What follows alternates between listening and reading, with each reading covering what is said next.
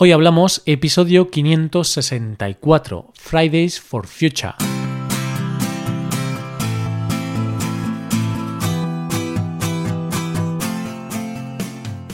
Bienvenido a Hoy Hablamos, el podcast para aprender español cada día. Ya lo sabes, publicamos nuestro podcast de lunes a viernes. Puedes escucharlo en iTunes, en Android o en nuestra página web Recuerda que en nuestra web tienes disponible la transcripción y las hojas de trabajo de este episodio y de los episodios anteriores.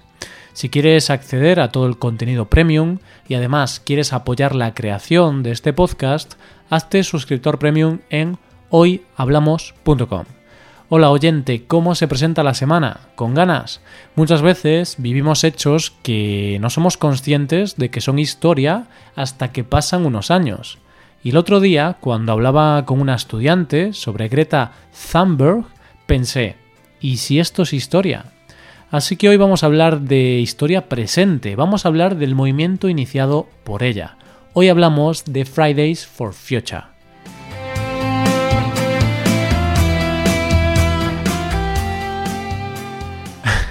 Bueno, esto de Fridays for Future no sé si estará bien pronunciado porque ya sabéis que mi pronunciación de inglés no es perfecta, pero bueno, lo voy a intentar. Muchas veces las cosas más grandes surgen de algo muy pequeño. Gandhi, con el simple hecho de comenzar él solo una caminata de 390 kilómetros, terminaría liderando la Marcha de la Sal, que supuso la primera ola de desobediencia civil contra el Imperio Británico en la India. Rosa Parks, al negarse a ceder su asiento a una persona blanca por ser negra, provocó un gran movimiento en defensa de los derechos civiles. Gestos, simples gestos que se convirtieron en el inicio de protestas masivas. Gestos, simples gestos que cambiaron el mundo. Y un simple gesto por parte de Greta Thunberg ha provocado el movimiento social mundial llamado Fridays for Future. ¿Y cuál ha sido este gesto? ¿Qué es Fridays for Future? Todo empezó en agosto del año pasado, cuando Greta Thunberg, una chica sueca de tan solo 15 años, se dio cuenta de que, a pesar de que el cambio climático es un problema real, a nadie parece importarle. Y cuando digo a nadie me refiero a los políticos, a los gobernantes, que son los que pueden tomar medidas reales, a gran escala y, por lo tanto, efectivas porque todos podemos tomar medidas en nuestro día a día, desde utilizar menos el coche o hasta un gesto tan sencillo y tan fácil como reciclar. Pero estos gestos se quedan en nada si los más poderosos no ponen en práctica medidas para luchar contra el cambio climático y prefieren regirse por otros intereses, económicos en su mayor parte. Suecia, su país, acababa de pasar una gran ola de calor que había provocado terribles incendios forestales, eran sin duda las consecuencias del cambio climático. ¿Y qué había hecho su país para prevenir todo esto? Nada. Así que Greta se dijo a sí misma que, aunque a nadie le importaba, a ella sí le importaba. Y aunque nadie hacía nada, ella sí iba a hacer algo. Había llegado el momento de actuar. ¿Y qué hizo? Pues lo único que podía hacer, protestar hasta ser escuchada y así decidió manifestarse cada día a las puertas del Parlamento de su país hasta que fueran las elecciones que estaban previstas para septiembre. Ella sola, con una única reivindicación, exigir a su país que redujera las emisiones de carbono según lo acordado y establecido en el Acuerdo de París.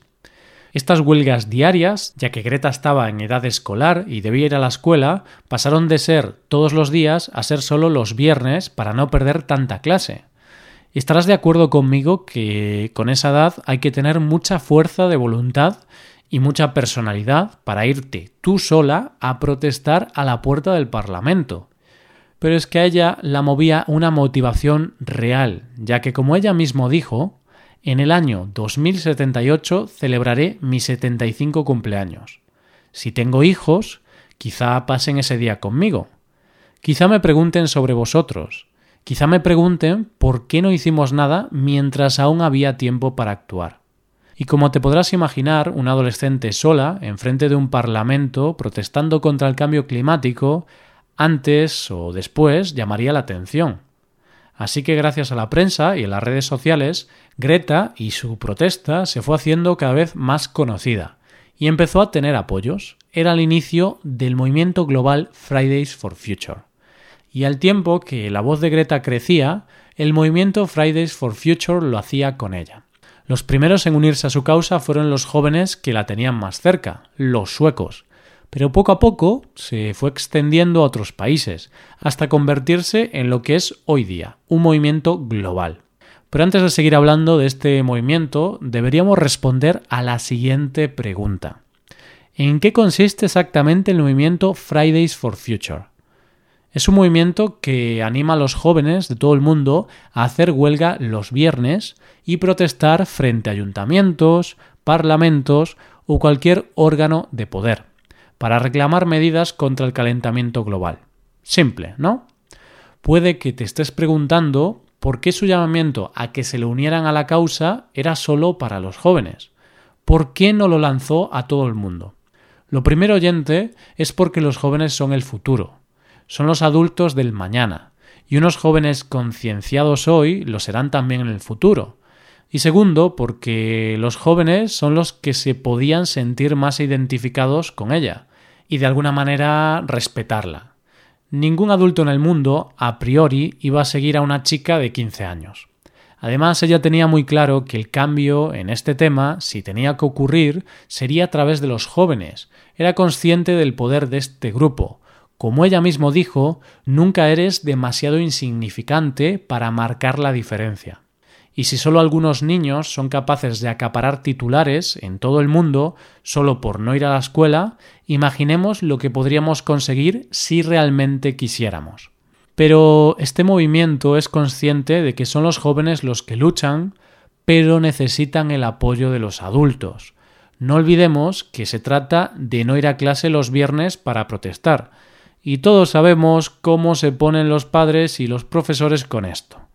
No sé tú, pero yo aún recuerdo cómo se ponían algunos profesores cuando decidíamos en el instituto o incluso en la universidad ir a alguna huelga. Te decían que está muy bien eso de protestar, pero que no se podía perder clase así como así. Pero yo me pregunto, ¿no son estas protestas otra forma de educación? ¿No les hace sentir bien a los padres y profesores al ver a sus hijos salir a la calle para luchar por algo tan necesario para todos como es el cambio climático. Y esto supuso en Reino Unido, por ejemplo, un gran dilema entre el profesorado. ¿Apoyamos o no apoyamos a nuestros alumnos? ¿Apoyamos que vayan a la huelga cada viernes y que pierdan clase? La mayoría de los profesores reconocían que apoyaban al 100% la causa, pero su responsabilidad como profesores les tenía en una dicotomía. Así que se creó una carta para los padres, donde se decía que al estar de acuerdo en las cosas que piden, daban su apoyo a sus hijos y les permitían ir a la huelga. Y así, en poco tiempo, el diario británico The Guardian recibió más de 200 cartas de apoyo de docentes, 224 docentes firmaron una carta de apoyo a la causa. Greta se empezaba a hacer mundialmente famosa, y su voz se comenzó a oír en foros antes impensables para una chica de 16 años como las Naciones Unidas o el Foro Económico Mundial. El Fridays for Future era imparable, y así es como el 15 de marzo jóvenes de todo el mundo inundaron las calles para pedir medidas contra el cambio climático bajo el lema Global Strike for Future. ¿Y qué ha pasado en España? ¿Se han unido los jóvenes a esta causa? Pues la respuesta es que sí. En España también se ha sentido y se siente el movimiento.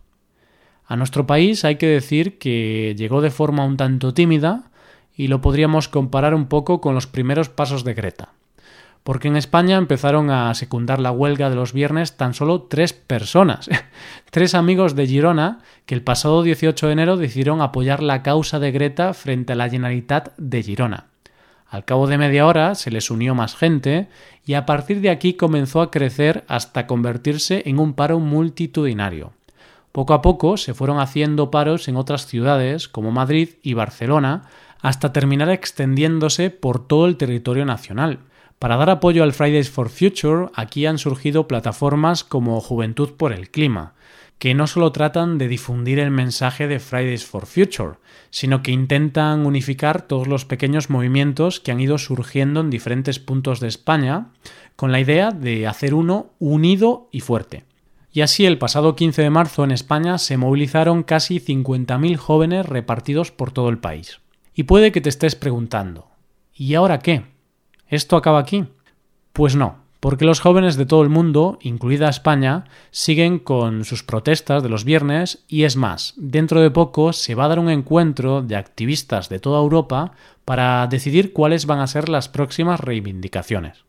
Lo que está claro es que este movimiento es real y, en mi opinión, sumamente importante. Y a mí personalmente me da esperanza en la humanidad. Ver cómo los jóvenes de todo el mundo se unen, tienen conciencia y luchan por el bien de todos nosotros. Igual los adultos deberíamos darles las gracias y sentir un poco de vergüenza por no haber sido nosotros capaces de luchar por ellos y que tengan que venir los jóvenes a luchar por el futuro, que tengan que venir ellos a solucionar el desastre que nosotros como humanidad hemos montado.